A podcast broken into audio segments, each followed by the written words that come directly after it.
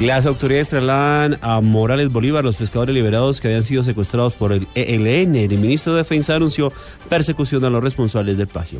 Los detalles con Javier Rodríguez. En estos momentos son trasladados desde el municipio de Aguachica hacia Morales, sur de Bolívar, los 15 pescadores que fueron liberados tras la presión que realizó el Ejército Nacional contra un grupo de la guerrilla del ELN que los tenía secuestrados desde hace dos días. Según el ministro de la Defensa, Luis Carlos Villegas, los operativos continuarán en esa zona del país hasta hallar a los responsables de este plagio masivo.